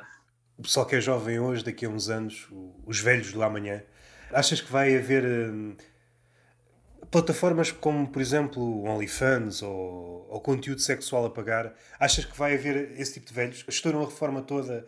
Nessas plataformas. Yeah. Claro. Não se rebentam em raspadinhas. Yeah, sim, Não é? São Inventam numa merda que, que, que 99, não sei quantos 9% das vezes não dá retorno. Outro grande cancro são estes casinos online, as aplicações. Associas o teu cartão multibanco àquela merda e depois é sempre a sair. Fala-se muito do perigo dos humoristas, de fazeres uma piada e qualquer youtuber está associado a casinos. As crianças estão a ver aquilo e dá a ideia de que é tudo fácil. Por norma, aquilo é tudo falseado. É o casino que dá dinheiro Obviamente. fictício, fazer de conta que aquilo é fácil e olha, o gajo ganhou 10 mil euros. Por exemplo, os jogos de póquer online e tudo, os gajos dão-te ali, oferecem-te dinheiro fictício para que tu possas jogar com dinheiro fictício, para que tu possas viciar naquilo. Epá, e às tantas peças, foda-se, eu, se eu ganho, já tenho não sei quantos milhões em fictício, vou mas é ganhar milhões em dinheiro a sério. Lá está, voltamos a bater na mesma tecla. Os humoristas que são isto e os humoristas que, que são, que não são politicamente corretos e que, e que gozam com as identidades de género e que gozam com o cancro e que gozam com a média e mais não sei o quê, e depois anda a sociedade a ser consumida por estes cancros. Talvez se explique este engodo, porque sempre houve esta, esta queda para cair no conto do vigário. Esta promessa de dinheiro fácil sempre houve. Agora, só faltava. Há, há mutações, obviamente. há mutações, mas sempre que surge esta, esta promessa de tenho uma forma de obter dinheiro fácil, muitas pessoas vão cair. Isto cega logo as pessoas porque se esquecem logo do fundamental. Isto não pode dar para todos. É aquela máxima do casino. Se realmente toda a gente ganhasse 10 mil euros, não havia casino. Mas, mas a cabeça das pessoas não funciona assim, yeah, não é? Obviamente. Yeah. A, cabeça, a nossa cabeça não funciona assim. A nossa cabeça funciona para nós. Saindo aqui desta esfera, focando agora em ti, passado este tempo todo, vamos focar a conversa em ti. O que é que te levou. Vamos tentar. Que é que... Vamos tentar. Tudo o que foi dito até agora agradou-me. Gosto muito deste estilo de. Vamos saltando, surgem coisas inesperadas. Eu gosto, eu gosto deste freestyle, assim. Assim a andar. O que é que te levou a fazer este conteúdo que estás a fazer no, no Instagram? Guiolem Fernandes, uma Sim. brincadeira com o teu nome. Sentiste necessidade de falar com outros humoristas? Não, não, foi assim. Quando começou a pandemia, em 2019, foi 2019, não foi? Foi. Uh, foi em 2019. Na China foi em 2019, março. mas cá já foi em 2020. Foi em março de 2020 que instalou, mais ou menos cá. Ok. Então, em 2020, durante a pandemia, estava toda a gente em casa. E eu lembrei uma cena em que convidava o pessoal para estar ali uma horinha à conversa no Instagram, só que não tinha pessoal específico, pá, malta que eu, artistas que eu conhecia, que não eram muito famosos também, e, e, e eu ficava ali uma hora, pá, cheguei a convidar o, o Peter de Kupier, o belga, cheguei a convidar o Pedro Luzindro, convidei músicos, convidei atores, convidei série de coisas. E aquilo foi giro, e a malta aderiu àquilo, e aquilo estava a correr bem. Entretanto, aconteceu-me aquela situação de me foderem a conta, as contas, e de eu ter ficado sem, sem nada, e eu parei com aquilo. Agora, por circunstâncias da vida, acabei por, por me cruzar com o Horácio e com o Newton. E, já tocamos no Newton. Uh, decidi, é pá, se calhar vou começar outra vez aquilo e começo já com os pesos pesados. Pronto. Portanto, uh, Raminhos, Borges, Horácio, Newton. Agora, entretanto, convidei a Rita para Carvalho, que não é humorista mas, mas, mas que ia ser. Teve de cancelar. Não o conheço, mas a ideia que dá é que ela tem ali uma veia de galhofeira. Tem... E ela teve de cancelar porque foi para a Ucrânia substituir um. E agora, esta semana, entretanto, não convido mais ninguém, e esta semana vou ter o Miguel Somson, jornalista. Para o lado Sim. do humor também. É uma pessoa de quem eu gosto muito. Não sei se ele faz coisas assumidamente de humor. O que é que ele chama as coisas que escreve? Porque... Nunca debati isso com ele, mas é uma coisa que eu lhe posso perguntar na houve, Acho que houve um livro, o Hugo fez as. Foi prefácio, uma cena assim, qualquer é... coisa assim. Foi qualquer coisa assim.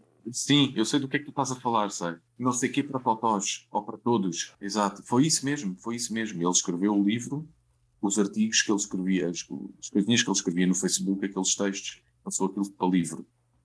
E o Vanderling contribuiu com ilustrações e com não sei o quê. Eu nem cheguei a responder à tua pergunta do porquê que criei o, yeah. a rubrica. Criei porque, pronto, eu acho que, que o humor está cada vez a ser mais atacado.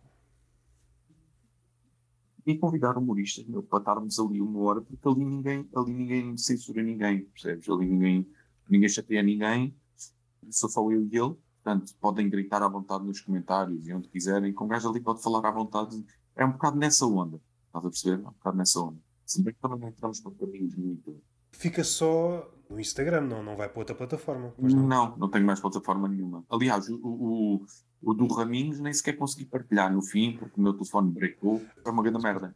Isso pode Aquilo travou e eu, pá, às tantas tive mesmo que reiniciar o telefone, porque eu nem conseguia sair da chamada. O Raminhos vazou e a minha irmã depois é que me veio dizer: Olha, olha que ainda estás online. Eu, passado dizer quanto tempo. De modos que não consegui partilhar. E o do Milton também não consegui partilhar porque foi bloqueada. Lá está. Foi censurada nós falámos nos Estados Unidos e em armas e não sei o quê, e o, algoritmo, e o algoritmo foi buscar alguma merda ali. Estás a ver? Mesmo numa cena que supostamente é só minha, é que não conseguem ver o que é. Aquilo bateu ali na rede do algoritmo, bateu ali na rede e eu não consegui partilhar o vídeo no fim. É isto, aparece-me lá uma mensagem, segurança dos utilizadores e blá blá blá, e não sei o quê, e pronto, e fica assim. E não há contexto e não há nada. Uma conversa que até foi interessante, até foi engraçada, e que no fim não. Questão de tempo até, até o mundo do podcast tomar as regras do, dos outros mundos. Disseste qualquer coisa sobre Covid, aparece logo uma mensagem. Tenho um exemplo muito engraçado. Uma vez estava com a minha mulher a conversar aqui no sofá e está aproximava-se a época do carnaval. E nós começámos a dizer: temos que ver fatos de carnaval para o Putin. E, pá, Dois minutos depois, um gajo pega no Facebook para ver as notificações e, e estão lá já, e já está lá a publicidade. Portanto, o mesmo próprio microfone. Isto, isto, isto, mas isto era entrar pelos caminhos do, da privacidade e não sei o que era. Mas nós não temos privacidade. Não, basicamente, não, não, estamos a ser ouvidos. O algoritmo está a ouvir-nos e está a levar-nos para onde quer. Resta saber, se é que não começou já, quando tu dizes alguma coisa e é, essa coisa pode ser transformada em dados e esses dados aproximar quem tem alguma coisa para te vender alguma coisa que te interessa e tu potencialmente tornares-te um consumidor, é mais ou menos. Mas e se, como aquilo que acontece há pouco, dos linchamentos nas redes sociais, de te apagarem as contas, te apanham numa conversa, estás a fazer piadas, sei lá, sobre. Onde é que, onde é que vai parar a tua conversa? Yeah, yeah. Exatamente. Quem é que vai ver a tua conta? Quem é que vai investigar? Exatamente. A China é pioneira neste tipo de coisa. Ah, é a vantagem de viver na ditadura, as coisas chegam lá primeiro. É isso. Quando tocas em certas palavras, o que pode acontecer é uma polícia dedicada a este tipo de assuntos bate-te à porta. Aqui ainda não acontece. Ainda, ainda, não, ainda, ainda não, acontece. acontece. Ainda não acontece. Eles na China vão bater à porta das pessoas. Na China vão lá, batem à porta das pessoas e mostram-lhes: olha, o que é isto? É assustador, brava esta merda, mano essa cena da, da, conversa que eu tive com o Nilton sobre as armas dá que pensar, pronto, porque de facto fui censurado. Passamos de uma mentalidade, já era uma mentalidade burra no sentido em que era um computador a avaliar-te e havia coisas em que ele acertava e outras não, mas o contexto ainda valia alguma coisa, mas agora não, agora se tocas determinado tema, tu até podes ser um, um ativista do armamento e, e dizer as armas deviam ser eh, abolidas Assim que entra a palavra arma, já está. Já foste. Já foste. Bateu na rede, ficou ali, não passou dali. E às tantas, quer queiras, quer não, há certos temas, certas palavras que vão desaparecendo porque ninguém quer correr o risco ou ser apagado. Percebes que és apagado ou bloqueado. Há coisas mais subtis, como de repente as tuas publicações não chegam a lado nenhum. Sim, estou restrito, por acaso estou restrito nesse sentido. Porque estive bloqueado durante três dias há pouco tempo Estive bloqueado três dias, mas depois tenho outras restrições além do bloqueio da publicação, que é não posso partilhar em grupos durante 29 dias e as minhas publicações estão a ser atiradas para o fundo do feed também durante mais não sei quantos dias, estás a perceber? Portanto, estão a limitar mesmo. Isto é, epá, isto é, é censura pura. E o pior não é tu teres medo de escrever. Não é bom, não é? Não é bom tu estás numa rede social e, e teres medo de escrever, seja o que for mas pior que isso é tu teres medo de dizer. Porque tu sabendo que o microfone dos, do telefone e dos computadores, saber que estás sob escuta, é? e que o algoritmo apanhou o que tu dizes, não é? Lá está. Sabe Deus onde é que uma merda qualquer que tu dizes um dia vai parar. Quem é que vai investigar e quem? Isso são teorias da conspiração, ninguém te vai ouvir. Acho que já estamos num patamar que isso é um facto. Já há vários livros, várias pessoas que estavam dentro e depois saíram e, e revelaram isso. Isso aí acho que está longe de estar no, no domínio da, das teorias de conspiração. O, que podemos agora uh, teorizar é até onde é que esses dados vão. O que é que elas sabem de nós que nós próprios não sabemos de nós próprios? E a quantidade de dados, hoje em dia a tecnologia hum, evoluiu ao ponto em que tudo pode ser registado. Já não há limitações de espaço, ou pelo menos não como havia antigamente. Tudo é registado. Todas as tuas respirações e cada vez tem um retrato mais fiel daquilo que tu és. Ou pelo menos enquanto gajo que pode ser espremido enquanto consumidor. Agora resta saber quando é que há o salto. No sentido de como é que podemos dominar esta pessoa. Aí é que podes começar a entrar nas teorias da conspiração. Isso é, é preocupante, essa, essa ideia que tu salientaste agora. De que forma é que nós podemos controlar esta pessoa? Por exemplo, Cambridge Analytica. Acho que há tentativas de, nem que seja pontuais, umas eleições, como é que podemos puxar estas pessoas para o nosso lado claro que acontece. Acontece. Uh, acontece muito. E agora pensar que isso em vez de ser episodicamente, é perpetuamente. Fazerem-te uma marioneta, não é? Yeah, yeah, yeah. Exato. A questão do Newton, tu eras provavelmente o gajo, o, o trator, não sei se era uma personagem ou não, mas eras o trator mais aceso do Newton. Sempre que podias, mas sabes que eu conversei com ele acerca disto. Eu conversei com ele acerca disto e a ideia dele é, e é um bocado isto que acontece. As figuras públicas são, são alvos fáceis, não é? E nós às vezes queremos fazer aquele shaming público e tal, porque lá está, por serem alvos fáceis, onde achar que vai ter likes e vai não sei o quê e tal. Isto cai sempre naquela questão antiga do a gente só conhece as pessoas quando conhece as pessoas, entende? E uma história tem sempre duas versões e aqueles clichês todos, estás a perceber? E às vezes também é preciso a gente ouvir as pessoas e, e ouvir o que é que elas têm para dizer. E, e foi um bocado o caso do Milton. Eu conheci o Milton, pá, e o Milton revelou-se um gajo incrível. Nem digo isto para trabalhar com ele e para, não digo nada. Digo, digo isto, de facto, é assim. Conforme eu vou conhecendo as pessoas e conheci o Horácio, não fazia a mínima ideia de quem eram enquanto indivíduos, percebes? E vai, estou a gostar à brava mesmo. Estou a gostar à brava mesmo de os conhecer e e da quantidade, e de, de, descobrir a quantidade de merdas que tenho a aprender com eles. O Milton, isto surgiu de forma muito natural, mas começou a falar, mas ele, ele, ele, ele, gostava das minhas cenas no Instagram, começámos a conversar e avançando. Como um caso extraconjugal. Mas na conversa uma vez, depois vai avançando, né? percebes? Pronto, é um bocado isso. Mas vai alimentando a cena. Vai, Podes dizer que hoje é uma relação de amor? A relação está bem encaminhada. A gente entende. A relação de amor é com corroios. Amor e ódio. Já não é a primeira pessoa hum, que diz muito bem do Newton aqui. Salvo erro, foi com o Joca. É quem é? As palavras uh, levas o vento e depois os atos. O Newton, que já tem um certo patamar, já não necessitam de fazer certas coisas. Ou pelo menos podiam passar bem sem isso. Há certos gestos, tu percebes, afinal, se calhar apetece-me conhecer esta pessoa. Se calhar aquilo, exato, que contam, exato. aquilo que contam sobre ele. Faço mesmo questão, a partir do momento em que eu percebi que estava pronto, que nós estávamos ali a começar a conversar e tal, eu fiz questão mesmo de o conhecer e de conversar com ele acerca disto, do facto de eu ter, de ter utilizado a figura pública dele várias vezes, pá, é assim. E o gajo um livro, foda-se, não é? Hoje já não te apetece fazer piadas com o Newton? Não, apetece, mas em parceria. yeah. Ou seja, como é que eu ia dizer? Não sobre o Newton, mas com o Newton. Mas acontece aquele fenómeno de conhece o teu alvo. Por acaso também fiz algumas piadas com o Newton. Deixei de fazer quando vi um certo tipo de comportamento e percebi, ah, ok, já não há coerência. Quando vi um alguém, não vale a pena dizer o nome, em que, ai, o Newton plagiou-me. Eu por acaso conheci um dos livros dele, já tinham anos. Estás a dizer que o Newton é um viajante no tempo. Estás a dizer que tu começaste a fazer humor há um ano, ele tem um livro escrito pelo menos há 10 e ele viajou para o futuro para copiar as tuas piadas. É isso que estás a dizer. Há aqui outro aspecto muito importante. Quando acontece um acontecimento relevante, vai dar origem a dias e dias de piadas e uma jubilação, por exemplo. Uma série de piadas aqui podem ser ditas e há, e há 500 humoristas que se vão lembrar da mesma piada. Isto é, isto é, isto é sabido. Pois, Quando são assuntos de atualidade, vai sempre acontecer. Sempre, é inevitável, é inevitável. Depois, há o timing. Depois do timing, há aquela questão de eu não consigo ver o que é que os outros todos escrevem. Aqui há pouco tempo, fiz uma piada sobre o rendeiro. Como é que foi qualquer coisa do tipo o rendeiro quando morreu vai para o paraíso fiscal. A piada, como figura que não rendeiro, é cronológica pessoa que ter comigo e me faz dizer: Ah, que não tens necessidade. Eu? O quê? Estás a falar de quê? O que é que tu estás a dizer? Ah, tu sabes que eu sei que tu sabes que eu sei que tu sabes aquela brincadeira.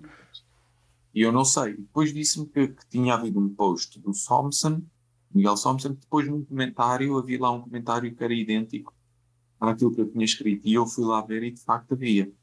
Mas eu tinha visto. Entretanto, Pá, e uma hora, uma hora, duas antes disto, por coincidência, eu vi um post do Joel Rodrigues, isto, igualzinho. E eu depois fiz screen aquilo e fui mostrar à pessoa. Espera aí, é deste post que tu estás a falar, que foi feito três horas depois do meu. Depois, fiquei um bocadinho isto à pessoa, tive que entrar, ou seja, dei-me ao trabalho de, entendes? Estar a dizer, pá, que há certas piadas e certos temas que dão origem mesma piada por 500 gajos diferentes. Depois há só uma questão de timing e uma questão de tu não saberes quem é que escreveu ou não escreveu já, porque lembras disto como aos outros e depois decides gostar e não estás preocupado em ver se foi escrito ou não. Está disto. Até as mais elaboradas. Quando é um tema quente e que toda a gente quer falar, já aconteceu, por exemplo, no programa do Ricardo Luz Pereira, coisas que disseram e entretanto já tinham saído, alguém tinha escrito no Twitter. Porque se é um tema tão badalado, durante aquela semana é já, já surgiram milhares de tweets. Pode não ser exatamente igual, mas de certeza que já lá bateu. É muito difícil. O que é que queres acreditar? Será que a pessoa teve necessidade de copiar? Se tu notas um padrão na pessoa, tudo o que ela faz é pelo menos vagamente parecido a coisas que vês, hum, se calhar pode ser que. Exato, exato. Agora, cenas pontuais, assim, com situações não. Quando vês que é um gajo que escreve muito, faz bué da merdas, qual é a necessidade? Exatamente. Qual é a necessidade? Exatamente. Quando tu pensas numa piada, eu penso em 100. Só não escrever 100 porque ia chatear as pessoas no Facebook ou no Twitter. Escolhi só uma. Por aí, é, é um bocado é... por aí. Eu estou a acusar de plágio um gajo escreve 100 piadas enquanto eu ainda estou a pensar numa. Basicamente é isto. Basicamente, essa situação do Newton, creio eu, nunca, nunca tive a par, nunca sei ao certo quem é que se queixou, quem é que não se queixou, pá, não, não faço ideia. Mas sim, pronto, é um bocado isto em defesa dele e, e nós todos, e em defesa minha também. O episódio mais falado no Newton é um episódio em que ele usa inconscientemente, segundo as palavras dele, uma parte de um beat no Seinfeld. Vais sendo bombardeado com coisas, podes dizer ou escrever coisas que pensas que são tuas, mas. Estão lá guardadas. Estão lá guardadas. Exatamente. Porque viste-as tantas vezes e ouviste tantas vezes e entranhaste-as, meu. Às tantas entranhas as cenas, gostas tanto e é, é tão bom, tu entranhas. Depois lembras-te delas e não te lembras que não são tuas. Eu vejo ah. isso acontecer com a grande, a esmagadora maioria dos humoristas. A diferença é que alguns é fixe bater e outros não é. Pelo menos durante aquela janela de tempo, tudo o que ele faz, deixamos passar, é dos nossos. Como o Newton começou a ser fixe dizer mal do Newton, então vamos sempre dizer que o Newton é uma merda. Lá está, o alvo fácil. Yeah. O ser figura pública e, e, e, ser, e ser um alvo fácil. Cruzo o lado de ser humorista e cruzo o lado de ser figura pública. No Twitter dá quase para ver quase de mil em mil seguidores. À medida que tu cresces, supondo que o teu valor é sempre mais ou menos o mesmo. Não há problema se fizeres uma boa piada com 500 seguidores, não há problema se fizeres com 1000, 2000 começa a aparecer. Quando tu começas a crescer muito, se calhar não devias crescer tanto. O Twitter é mais manhoso. Eu tenho o Twitter, mas eu não, não me oriento muito com aquilo, porque aquilo é muito esquizofrénico para mim. Se o Facebook é, é uma terra Sim. já complicada, o Twitter, nos últimos anos, é complicadíssimo. E o, chato, o mal do Twitter, mal do, é porque, no, por exemplo, no Facebook eu só leio quem eu quero. O Twitter é bom para aquela malta que gosta de andar ali a querer pegar fogo a tudo. Há malta que vem reclamando um post meu e eu digo-lhes, epá, estás aqui porque queres, a porta é ali. Esta ideia tu não gostas, não lês. Né? Porque eu ando pelo Twitter e leio merdas de gajos que não sigo. Sim, sim. Há um gajo, há um gajo que fez like ao, ao post do gajo. Ah, eu odeio isto. Eu odeio isto. Eu, não, eu, eu só sigo para aí 100 pessoas e de repente sigo mais 500. É mais ou menos recente este tipo de notificações falsas. Tu tens notificações, mas afinal não são nada. Para te pôr lá, a interagir. Para terminar. Sim. Num minuto respondes isso. Como é que foi a transição, a transição de escrever em páginas de Facebook para guionista de 5 para a meia-noite? O que é que sentiste nesse salto? E o que é que aprendeste no processo? Dá-te logo outro, dá sentido de responsabilidade. Quando escrevo piadas de Facebook, já são piadolas muito curtas e que são simples de, e depois já conheço mais ou menos os meus seguidores já. Eu mesmo aí porque não quero entrar muito pela cena técnica foi esta a grande cena que eu notei eu pensei assim pô, uma boa piada esta merda toda a gente vai ouvir isto e aconteceu aconteceu e, e uma das que eu gostei mais foi logo no primeiro episódio em que eu participei enquanto guionista júnior deixei-te de ouvir deixei-te de ouvir enquanto guionista júnior. No primeiro episódio em que eu participei havia o monólogo da abertura, depois deixou de haver. E eu gostava do monólogo porque lá está, o monólogo ia sair da zona de conforto. Ah, caraça, estou a deixar-te ouvir. É sinal que temos de acabar. Gostei Obrigado muito. pelo convite. Gostei Obrigado pelo convite. Eu não sou muito, eu não sou muito intelectual, nem tenho nenhuma bagagem assim muito para ter certos assuntos. Mas, epá, mas gosto de conversar. Queres fechar com uma frase motivacional ou que desmotive? É pá, tinha que ir buscar alguma, que não me lembro assim de nada. Mas podes motivar, é. podes motivar, não precisas desmotivar. Motivar? Não, não consigo motivar ninguém, pá. Eu nem a mim motivo, quanto mais ouvir. Pedes assim uma frase a toda a gente. É de vez em quando. Agora lembrei-me, achei que fazia sentido. Tenho outro namorado. Vais-te inspirar no Gustavo Santos, é isso? É de fotos minhas e depois meto, e depois meto frases desmotivacionais. Gustavo Santos só que ao contrário. Pior segue é aquilo que é segue. Mas eu queria arranjar uma desmotivacional. Não vou dizê-la. Então vá. Não sei o que é que o Zoom está tá a bloquear as frases que não motivam as pessoas. Ouço perfeitamente tudo. Quando chega à vez da frase, há sempre qualquer coisa que. Alguma merda aqui. É alguma coisa. Isto é o algoritmo. Tu Já queres ver coisa. que não permitem a desmotivação? Tenta lá motivar. Diz lá uma coisa é... para motivar. Força, me fica. Agora ouviu-se. Ouviu-se. Diz lá a frase agora, a desmotivacional. Um, dois, três. Vestir é para os fracos. O segredo é não chegar a tentar. Para uma próxima conversa, quem é que me recomendarias? Humorista, pode ser escritor, pode ser. Eu gosto muito deste gajo do Miguel Dias. É um gajo, acho que é um gajo com bagagem para ti. É uma biblioteca completa.